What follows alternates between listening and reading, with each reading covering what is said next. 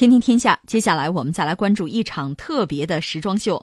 四月二十八号，法国巴黎埃菲尔铁塔旁举办了一场身体自信时装秀，参加的都是大码模特和普通素人。这是第二届身体自信时装秀，女孩们在现场打出了“我的身体很美，我的身体是完美的”等等口号。模特们没有传统意义上的完美身材，但是她们自信地穿着睡裙、内衣和丝袜，在埃菲尔铁塔旁走秀。有些模特还背着维多利亚的秘密大秀当中的天使翅膀。组织者表示，他们希望通过这场秀告诉大部分普通女性，她们其实都很美，尽管她们可能有一些所谓的瑕疵，而那些小肚子、脂肪团和妊娠纹等瑕疵其实是非常正常和普遍的。这是一场受到身体自信运动启发而举办的时装秀。身体自信的历史可以追溯到1850年代英国的维多利亚服饰改革运动。这场运动主张女性不必再穿。紧身胸衣以符合当时社会对女性纤细腰肢的严苛标准，还有越来越多的时尚品牌使用大码模特拍摄广告大片，并且让大码模特登上品牌的秀场。很多海外大码博主在社交媒体上收获了众多的粉丝，女孩们在大码博主身上看到了多元的美感，也因此对自己的身体更加自信了。就我个人来讲，我是支持的，嗯，但是我觉得什么事儿也别别矫枉过正。你看，我们一样一样说。第一点，我们说呢，西方啊，中国呀，其实都差不多。在中国历史上啊，大家一般认为就是唐朝的时候，所谓以胖为美，说到底是丰满吧，以丰满为美。那到了宋的时候呢，可能相对来说就是这种小肩膀瘦削一点啊，这是美的。它会有一波一波的潮流，而且交替。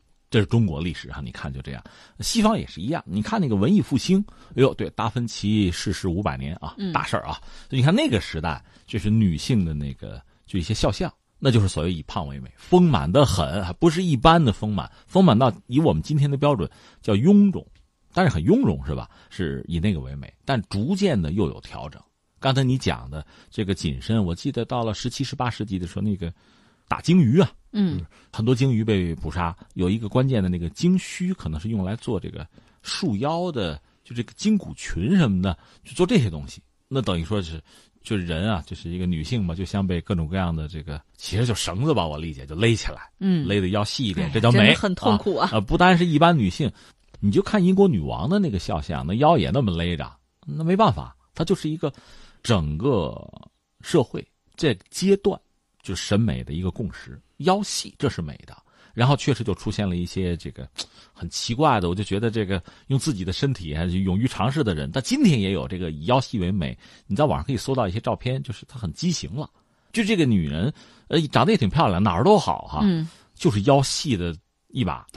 哎呀，对了，我从网上 吹在折了，对，看到那些图片，我是觉得那样真的美吗？怪他觉得美可能，但这种怪异带来的可能对内脏都有损伤。你把腰勒的勒的都变形了，内脏要么就往上往下呗，对吧？就是就把腰这个地方腾出来嘛，那可能就不健康了。这是一个。再就是进入工业时代之后啊，可能比我们说十八十九世纪那种传统审美又进了一步，讲什么呀？纸片人，就模特必须瘦。你刚才讲那个模特叫大码模特，和那对应的就是小码啊。那很多时装时尚设计师，他设计的这个实际上主要是女装了，时尚装束呢是小码的，他需要非常瘦的模特，俗称就是衣服架子呀，就是几根杆儿，实际上就把这衣服撑起来就行了。这可能是工业时代带来的一个一个副产品，一个衍生物吧。最后当然说很漂亮很美，但这些模特，咱们实话实说，我也看过一些一些审美的图片什么的。你穿着这衣服看着就是衣服架子嘛，而且你不能抢戏，你不重要，衣服重要，嗯，就是你得撑着他在台上走，嗯，我就看衣服，我也不看你。但是你想，这些人如果说裸体，你看的就完全就就像饥民灾民一样，就非常恐怖了，就不是正常人了。而且多次发生什么呢？就是西方的模特，大概以色列和法国比较典型，就模特营养不良死掉，厌食症，最后厌食症，对。这就很可怕。所以在历史上，你你看，就是西方的这个时尚史啊、模特史。它未尝不是一部血泪史，血泪史，或者说是 审美偏差之后哈，带来很多人人体的畸形。你说人体你要哪儿都丰满，就腰细的不可思议的话，那就是怪物了嘛，那就不协调了嘛。或者说叫什么？现在叫铅笔腿什么的，嗯，岂止铅笔腿啊，整个身材就是一根杆儿嘛。就这个最后带来的就是人已经不健康了。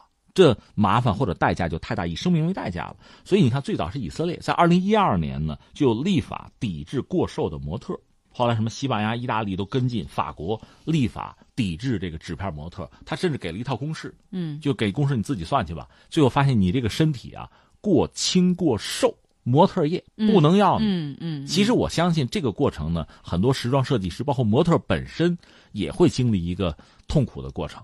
这整个观念转换了。昨天我是最好最美的，今天我这不算叫美了，是吧？还得改，还得往胖里来。这可能也是有一个过程，有一个过渡。但是法律已经这么定了，我觉得法国人这个做的是对的。嗯。然后翻回来，我们说呢，刚才你讲的很多这个所谓大码的模特也好，或者说这个身材并不是很好的人，他很自信。嗯。我个人理解是这样讲，就是我们作为一个就普通人，我们的身材也没有经过专业的训练，按说不可能太完美。大多数人，我们的身材并不完美，但是我是理解是什么呢？一个哈，好不好看，漂不漂亮，大家自有标准。在我们的生活之中，那些漂亮的女孩子，脸长得漂亮，身材好的，她吸引大家的目光很正常。你也没有必要说，你看我跟她就一样漂亮，我比她还漂亮，大家应该喜欢我。咱也没必要争这个，她漂亮就是漂亮。我觉得这是一个没有必要自己去愚弄，或者说自己欺骗自己。我就是不完美的。我没那么漂亮，我不是模特，但是这并不能成为我自己不接受自己、不爱自己的理由。我觉得这么理解这个事情好不好？对你没有必要跟世界讲我就是最美的，你真不是最美的。放心啊，别争啊。但另一方面，我依然可以爱我自己。再就是什么呢？我可以通过健身，我可以通过服饰，让我的身材显得更美。这才是服装的价值嘛。你看，我开个玩笑，我身材特别好，我就喜欢光着。大家看我这健壮的肌肉哈，美好的身材，这个线条，我又没那么好，那我遮着点嘛，对吧？服装有一个因素，除了这个御寒以外，它就是修饰人的形体，让人更美嘛。嗯，不就这么回事吗？我觉得这么看待这个事情对，所以说跟身材消瘦啊，或者是跟身材苗条比起来，健康自然是更重要的。这句话是最重要。对。